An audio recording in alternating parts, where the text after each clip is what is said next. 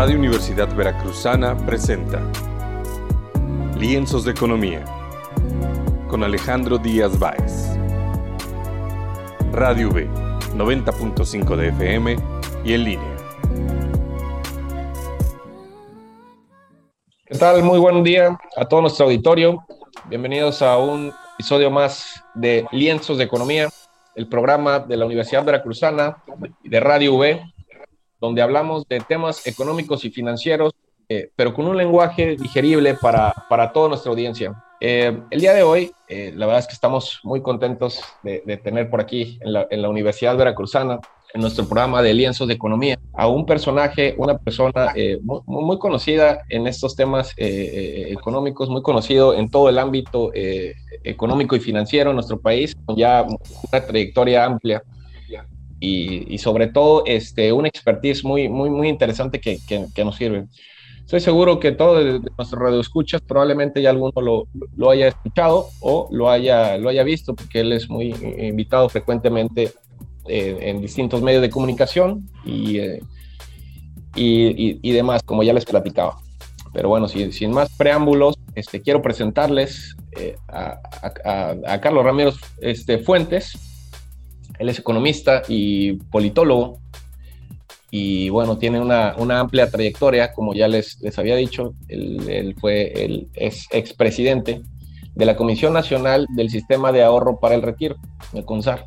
También ha sido eh, coordinador eh, general de comunicación de Pemex y ha sido consultor de Eurasia Group en Washington, eh, D.C. Pero pues bueno, ya si, si, sin más preámbulo y después de toda esta invitación, ¿cómo te encuentras, Carlos?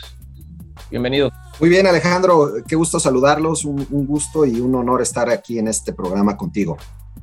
Claro que sí, no, es un, es un honor para nosotros tenerte en la Universidad Veracruzana, en, en, en Radio Web también, y este, porque este programa, bueno, sale en, en, FM, pero también estamos en, el podcast, en Spotify, en Apple Podcast y en demás medios que nos, donde quiera que nos estén escuchando. Este, y pues bueno, bueno, Carlos, vamos a, vamos a tocar ahora el tema el día de hoy, este, precisamente de esto que está sucediendo, este, el, pasado miércoles 4 de mayo, hubo una, una salieron el, presidente de la República, Andrés Manuel López Obrador, y Rogelio Ramírez de Lao, quien es el actual secretario de Hacienda, a, a presentar to, una estrategia de control de la inflación en el cual este, se habló de, entre otras cosas, que se dice que no es, un, no es un control de precios como tal, que es más bien para convencer, persuadir y ponerse de acuerdo con, los, con la iniciativa privada para, para tratar de que no se eleven más, más allá los, los, precios de 24 productos eh, de la canasta básica.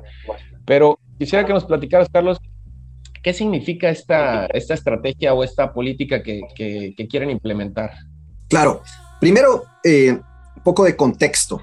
Eh, ayer, eh, antier, no es cierto, el lunes, pero sí, el lunes, salieron datos de eh, inflación en nuestro país en el mes de abril y traemos los niveles inflacionarios más altos en 21 años. Es decir, desde enero del 2001, el índice nacional de precios al consumidor no había alcanzado los niveles actuales, que es básicamente 7.7%. Y eh, si quitamos los componentes volátiles, lo que es la inflación, lo que se conoce como la inflación subyacente, que quita alimentos y energía, la inflación está alrededor del 7.3%. No habíamos visto estos niveles en más de 21 años. Por tanto, estamos experimentando un problema inflacionario importante, significativo, y la inflación, no olvidarlo nunca, es el impuesto más regresivo que existe sobre todo para los más vulnerables, es decir, le pega más a los más pobres. Por tanto, tenemos que eh, hacer todo lo posible porque esa inflación, esta burbuja inflacionaria que está viviendo el país, eh, pueda contenerse relativamente pronto. La segunda cosa que hay que contextualizar es que este es un fenómeno global, no es un fenómeno exclusivo de México. Tiene que ver con una serie de eventos que se han ido sumando uno al otro, que explica que el mundo esté viviendo pues probablemente su burbuja inflacionaria más importante en más de 40 años. Estados Unidos, hoy salieron datos de inflación, trae inflación de 8.3%. Eh, Alemania trae inflaciones las más altas en 40 años. Eh, y así uno puede ir país por país y la realidad es que esto claramente a casi todos los países del mundo le está afectando. ¿De dónde viene esta burbuja inflacionaria? Muy importante entender para poder responder, ahora sí, el tema del el paquete que anunció el presidente López Obrador la semana pasada. Esto viene, reitero, de una serie de eventos. Por un lado, vamos a llamar los efectos de la pandemia siguen teniendo una repercusión desfavorable en los precios de bienes y servicios. ¿Por qué? Porque la pandemia alteró muchas de las cadenas de suministro, es decir, las empresas para producir requieren de insumos para esa producción. Esa cadena que permite que esos insumos lleguen a la empresa y se pongan a trabajar y saquen un producto final, se ha visto afectado por una serie de eventos que tienen que ver con la situación en China, con em, una enorme saturación en los mares, el aumento en los costos de transporte, de, los fletes, una, situación básicamente de que China no ha estado pudiendo producir como tradicionalmente ha producido y eso, China siendo la fábrica del mundo, ha tenido una serie de eventos como dominó que han encarecido los insumos y por tanto, al final del día el consumidor está pagando más precios. Pero luego se vinieron otra serie de eventos. Por otro lado, tenemos que la demanda, es decir, la demanda de todos quienes consumimos productos, bienes y servicios, ha estado excediendo la oferta. Es decir, estamos demandando más productos de los que está siendo capaz de producir nuestra planta productiva. Y esa desfase entre demanda y oferta está también presionando a los precios al alza. Y finalmente, ya por si faltara poco, se viene la invasión rusa a, Ucrania y eso eleva de manera bárbara todos los precios de los denominados commodities o los precios de energéticos y alimentos. En todo, eh, y ha tenido una serie de repercusiones en prácticamente todo el mundo porque Ucrania y Rusia son productores importantes de ambos tipos de, de tanto de energéticos como de alimentos. Entonces, ha sido, vamos a llamar, la tormenta perfecta de eventos que han lastimado la, digamos, que han tenido un efecto negativo sobre la inflación y están, eh, eh, que explican la situación actual. Ahora, el presidente López Obrador consciente de que la inflación en alimentos eh, ha llegado a un nivel muy alto, ¿no? De doble dígito, mientras que el índice general de inflación, vamos a llamar, está un poquito abajo de 8, el índice de alimentos está cerca del 15 o del 14, del 14 y 15%, dependiendo si nos fijamos únicamente en frutas o en agropecuarios, etc. Si nos vamos a alimentos, bebidas y tabaco está cerca, eh, arriba del 10. Entonces, hay más inflación en alimentos de lo que hay en inflación general de la economía. Y muchos mexicanos, buena parte de su ingreso lo destinan a alimentos. Por tanto, una inflación alta en alimentos tiene consecuencias muy serias, tanto para el ingreso de muchas familias como para la pobreza, para la distribución del ingreso, etc. Entonces, se anuncia este programa, y ahorita si quieres tú, me, preguntas, con la intención de tratar de moderar, reducir las presiones que se están observando en buena parte de la canasta básica que consumen los mexicanos. Ese es el objetivo, el anuncio que hizo el presidente la semana pasada y entramos a los detalles con mucho gusto. Claro.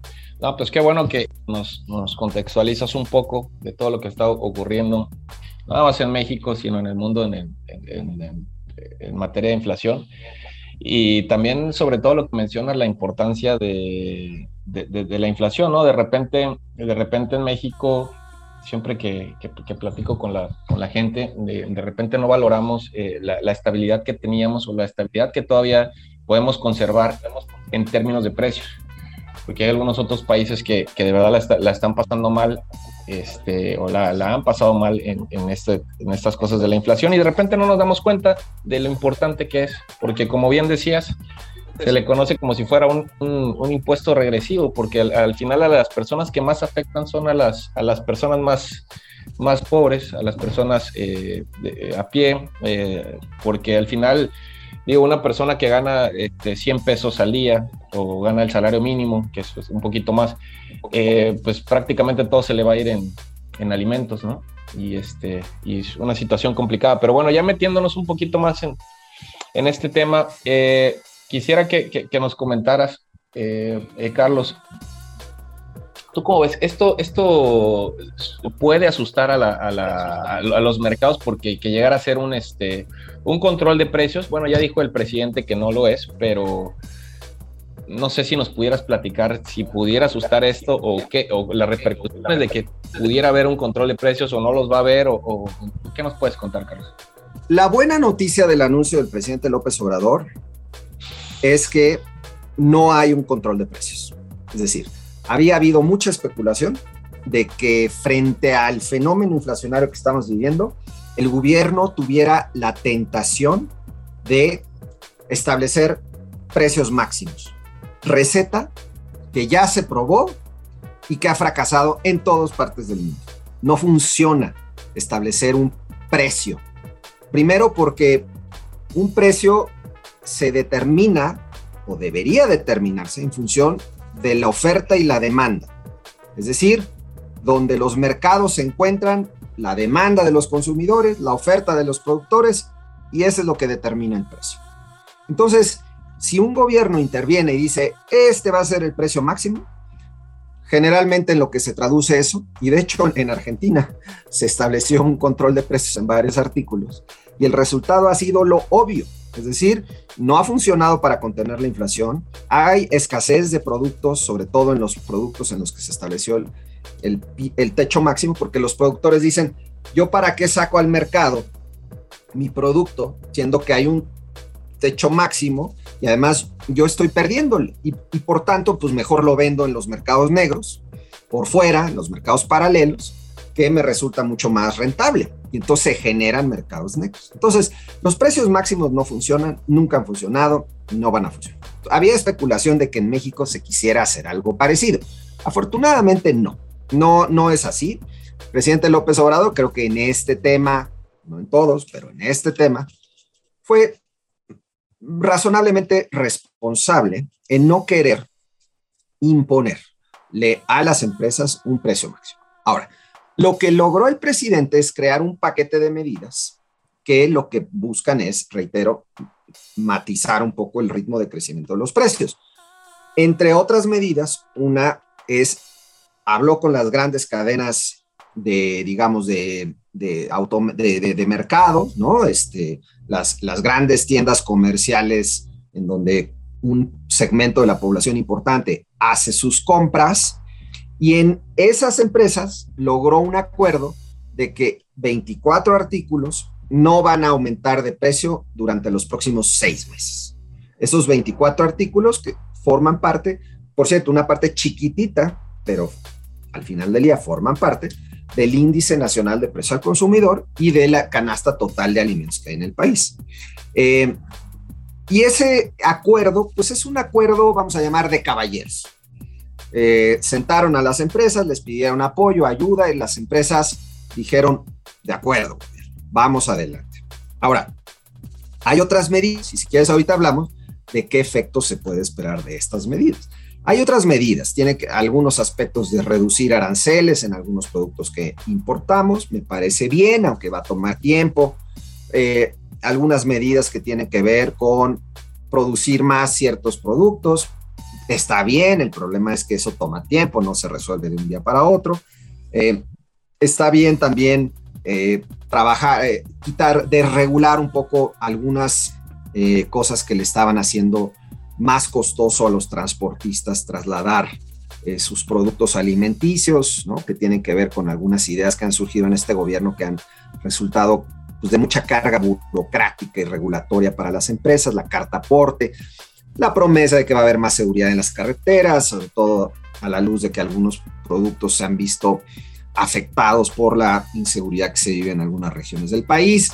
En fin, es un, es un vamos a llamar, en el agregado, hay muchas cosas, algunas cosas que son más inmediatas de corto plazo, como es el acuerdo con las empresas comerciales, otras que tomarán muy probablemente mediano y largo plazo, si es que algún día ocurre. En el agregado, lo que espera el gobierno es que con este acuerdo, durante los próximos seis meses, esto ayude a matizar un poco la burbuja inflacionaria y eso tenga un efecto benéfico sobre el resto de los precios. Es decir, el resto de los precios, al ver que no crecen, vamos a llamar, los precios de alimentos, se moderan tantito. Está la moneda en el aire de ver si realmente esto va a tener va a tener resultados. Fíjate qué interesante este, lo que mencionas eh, en cuanto a, a, los precios, porque son, es, un, es un paquete de, de, acciones las que, las que quiere establecer el, gobierno mediante la Secretaría de Hacienda. Este, y por ahí mencionaban también algo de, de, tratar de aumentar el volumen de producción en el, eh, en el maíz, ¿no? Que es un, es un vaya, un, un artículo que, que, todos los mexicanos consumimos en una gran medida. Este, toda, toda esta parte, por ejemplo, lo de los aranceles, que es que, probablemente este, pueda tardar. Y a lo mejor ahí te, te, te preguntaría, ahora en la parte del Banco de México, ¿cuál es la, la acción que debe tomar? Porque debe estar este, siempre las, la, todas las, este, las decisiones que toman tanto de política monetaria y política fiscal, es decir, el Banco de México con la Secretaría de Hacienda, muy muy encaminadas ambas políticas para que, para que pudieran funcionar ambas. ¿no? A ver, esa es una muy buena pregunta. ¿Quién es el responsable directo de combatir la inflación? No hay duda, en nuestro país, el Banco de México. Y el Banco de México tiene, es su única misión. Digo, tiene otras actividades ciertamente eh, paralelas. La estabilidad del sistema financiero, por supuesto, el crecimiento económico le importa al Banco Central, aunque no es el tema central o prioritario de su accionar. El, el tema central de su accionar es claramente el mantener los precios en niveles, vamos a llamar, en una banda entre el 3 y 4%, de hecho, ya ni siquiera la banda del 3 al 4, del 3%, estabilidad de precios. México es un país que viene de experiencias de altísima inflación. Vivimos en los 80s y buena parte de los 90s. Nos ha costado mucho trabajo llegar a niveles de un dígito y niveles cercanos al 3-4%. Por tanto, el Banco de México ha ganado una enorme credibilidad en las últimas dos décadas en esa labor, en la tarea de ser el garante de que los precios se mantengan estables y lo ha ganado con, con acciones concretas a través de acciones que le han ganado credibilidad frente a los mercados, frente a los consumidores. Ok. Entonces, ¿qué, eh, ¿quién es el responsable? Banco de México. El gobierno federal, creo que en este programa que anunció la semana pasada, no excedió sus facultades, que también son legítimas desde el lado del Ejecutivo, para tratar de, vamos a llamar, de ayudar en que la inflación regrese un poco a los cauces normales. Eh, y de hecho, tiene, según la Constitución, algunas facultades para establecer ciertas acciones. No me parece mal que haya tomado el gobierno federal también la iniciativa. En todo caso, habría que preguntarse por qué tardaron tanto.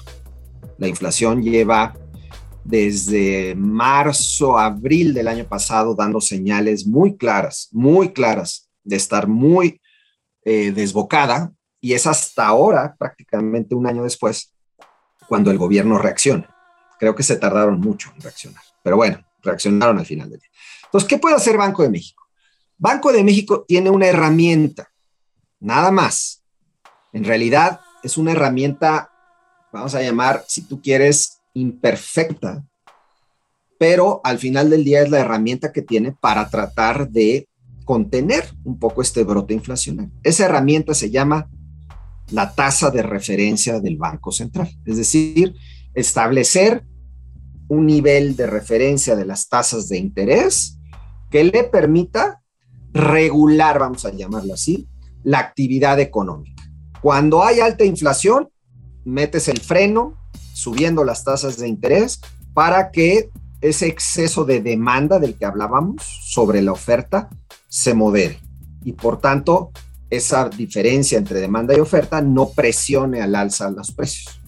Cuando la inflación está contenida y digamos la actividad económica está cayendo o está de capa caída, bueno, pues es al revés. Aprietas el acelerador como bajando tu tasa de interés. El problema que tiene Banco de México en este momento es que tiene, por un lado, una economía débil, una economía que durante los últimos tres años, hoy por hoy se ubica 4% por debajo de donde comenzó el sexenio, 4% por debajo de donde comenzó el sexenio, y el PIB per cápita 8% por debajo de cómo comenzó el sexenio. Por tanto, esta economía no solo no ha crecido, ha decrecido en lo que va de esta presente administración. Entonces, tienes una economía débil, que se ha recuperado débilmente luego de la pandemia. Tenemos prácticamente la recuperación más débil de todos los países de la OECD. Caímos 8 y poquito por ciento en 2020 y luego apenas nos recuperamos cerca de 5% en 2021 y por tanto ni siquiera hemos alcanzado nuestros niveles prepandemia cuando ya prácticamente todos los países de América Latina lo superaron. Entonces tenemos una economía débil y al mismo tiempo tenemos una inflación alta. Entonces, Banco de México tiene un dilema. ¿Qué hacer frente a ese dilema? Economía estancada y al mismo tiempo inflación alta. Bueno, justamente es el dilema que hoy por hoy se presenta para el Banco Central. ¿Cómo ha respondido frente a este dilema? En vez de meter el freno así de lleno para tratar de estabilizar la inflación, lo que ha hecho es hacerlo de manera gradual subiendo poquito a poquito las tasas de interés. Consciente de que la inflación está alta y que hay que hacer algo, ha ido subiendo poco a poco la tasa de interés. El problema es que lleva casi un año subiendo la tasa de interés poco a poco y no ha podido contener las presiones inflacionarias. Entonces, la pregunta es, ¿qué hará de ahora en adelante? Y sobre todo ahora que tiene el programa del gobierno federal. Yo creo que Banco de México no, por supuesto, tiene que ser muy cuidadoso en no confiarse que esas medidas que ha puesto el gobierno federal sobre la mesa le van a quitar presión al Banco Central. Eso sería un error grave del Banco Central, suponer que ahora ya va a ser el gobierno federal la chamba, entonces yo bajo un poquito mi, mi presión de aumentar tasas de interés. Sería un error. Creo que el Banco Central tiene que seguir actuando, tiene que seguir subiendo las tasas de interés y lo tiene que hacer de una manera tal que sea que mande las señales correctas a los mercados financieros y a los consumidores de que verdaderamente le está preocupando la inflación actual. ¿Lo hará? Yo creo que sí. Vamos a ver qué ocurre. Ahora mañana mismo se reúne nuevamente la Junta de Gobierno del Banco de México y decidirán respecto a las tasas de interés. Se espera que aumenten mañana 50 puntos base y todavía en las subsecuentes reuniones prácticamente ya del resto del año lo haga eh, igualmente y lleve la tasa de interés de referencia hasta un nivel verdaderamente que hemos visto pocas veces desde que se instituyó este mecanismo de tasas de interés de referencia, que es 9%. Nunca hemos tenido tasas de, de referencia del 9%. Entonces, pero ese eh, probablemente no tenga otra el Banco Central, porque además, por si fuera poco, en Estados Unidos van a aumentar también las tasas de interés. Ya el Banco Central de allá aumentó su tasa de referencia, 50 puntos base hace unos días, y vienen eh, un ciclo de alza que se está anticipando pueda eh, durar pues, prácticamente un año.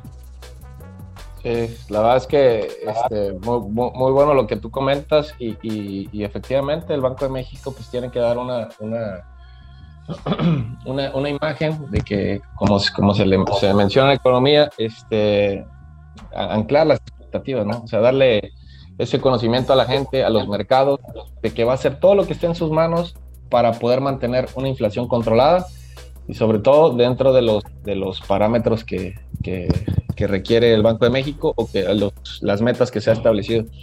No, hombre, pues muy interesante. Ya nada más para, este, para terminar, Carlos, este, quisiera preguntar, pues a lo mejor dos cosas, pero la primera, ¿qué, qué esperas? ¿Cómo crees que termine este año en, en, cuanto a la inflación? ¿Será que sí se pueda contener? Y, específicamente este plan, ¿crees que pudiera funcionar? Mira, creo que el plan está más completo de lo que se esperaba. Es decir, contiene algunos elementos eh, que son más allá de lo que se esperaba iba a anunciar el gobierno. Entonces, en ese sentido, sí creo que pueda tener un pequeño beneficio en el margen, sí pueda ayudar un poco para contener eh, los precios de estos productos. Pero no es suficiente, ni va, a ni va a ser el salvador de la inflación. ¿Por qué? Primero porque somos una economía muy abierta. México es un país que en las últimas décadas, tres o cuatro décadas, se ha abierto al mundo, creo que para bien, para beneficio de los consumidores mexicanos. Pero en este momento, esa apertura también trae como consecuencia que lo que viene de afuera, si eso de que viene afuera trae inflación, vamos a llamarlo así, pues nosotros somos consumidores de eso que trae una presión inflacionaria. Y por tanto, estamos importando inflación. Entonces, buena parte de lo que ocurra con nuestra inflación aquí va a depender de factores externos. Si la guerra entre, bueno, la invasión de Rusia a Ucrania y esa guerra persiste durante muchos meses más, me temo que es el escenario más probable, van a seguir afectados los mercados de energía y los mercados de alimentos. Y por tanto, va a ser muy difícil que México se escape de esa realidad. Muy difícil. Por otro lado, nuestra eh, el gobierno logró articular una estrategia con un grupo, un segmento de cadenas de autoservicios. Pero nuestra economía es una economía muy diversificada, que no todo mundo consuma, consume o va al súper al Walmart o al Soriana o al Chedraui. Mucha gente compra en las tienditas de al lado, en las misceláneas de la colonia, y no hablemos, por ejemplo, en las zonas rurales, donde estas grandes tiendas de autoservicios no llegan.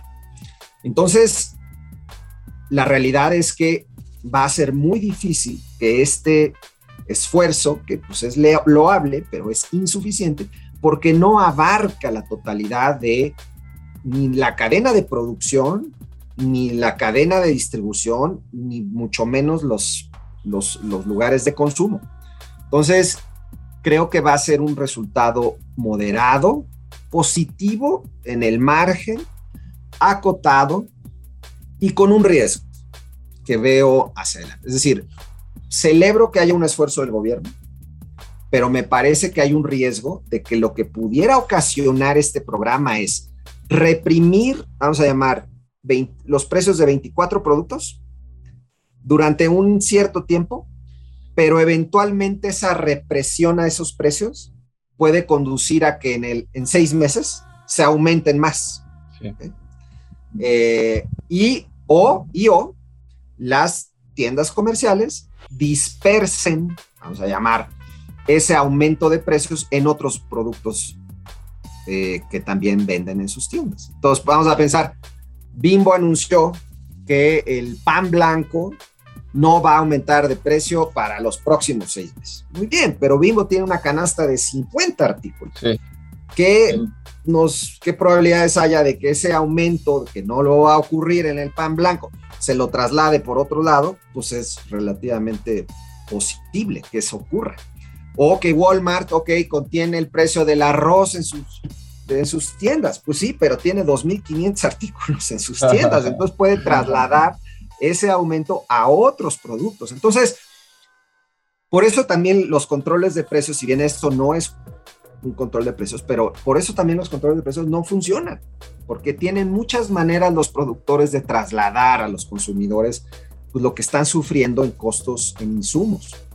Entonces, si los insumos siguen presionados por la guerra, por los efectos de la afectación de las cadenas de suministro, mucho me temo que vamos a seguir en este, en este terreno. Yo creo que el escenario más probable, con esto concluyo, es que empecemos a ver una moderación del ritmo de crecimiento de los precios en las próximas, vamos a llamar, quincenas, eh, podamos empezar a ver una moderación. Pero ese, el ritmo de descenso me temo, va a ser lento. No va a ocurrir de un mes para otro que pasamos del 7 y medio, el 7-7 a 4 o a 4 y medio. Va a tomar mucho tiempo, probablemente más de un año, año y medio, no, año y medio, en el mejor de los escenarios, para poder empezar a hablar nuevamente de inflaciones de 4, 4,5%, que incluso está por arriba de la meta del Banco de México.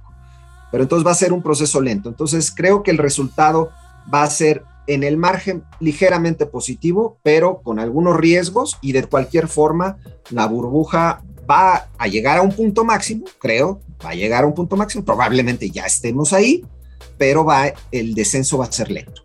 Hombre, pues interesantísimo todo esto que, que nos platicas, Carlos, y nos das una, una explicación muchísimo más este, detallada y, e, e interesante, e inteligible, sobre todo para, para todo nuestro, nuestro público. Y, este, y pues nada, te quiero agradecer por, a nombre de la Universidad Veracruzana, a nombre de, de, Radio V, este, de poder haber estado con nosotros en, en, esta ocasión por aquí. Este, y pues, pues nada, no sé, ¿cómo, le, ¿cómo te pueden encontrar la gente si te quisiera este, seguir en tus redes o, algo? Claro que sí, Alejandro. Mira, eh, estoy en Twitter, Carlos Ramírez F de Foco eh, arroba Carlos Ramírez F, y ahí con mucho gusto eh, quienes yo suelo comentar de temas de economía y de política, y este, ahí hablo mucho sobre, sobre estos asuntos, con mucho gusto, y, y por supuesto, pues gracias a ti por la invitación, un saludo a todos, y bueno, va a ser un, es, está siendo un año complicado, interesante, pero ciertamente todavía con muchas sorpresas por delante. Hombre, muchas gracias. Bueno, a todo nuestro auditorio, este, pues también si, quieren seguirnos por ahí en, Radio V, así lo pueden buscar en Twitter o en mi cuenta personal de, en Twitter, arroba Díaz Economía, Díaz con Z y Economía. Y pues bueno, en, en V, este, V Radio, eh, en la Universidad Veracruzana, los esperamos para este, nuestro siguiente capítulo. Muchas gracias.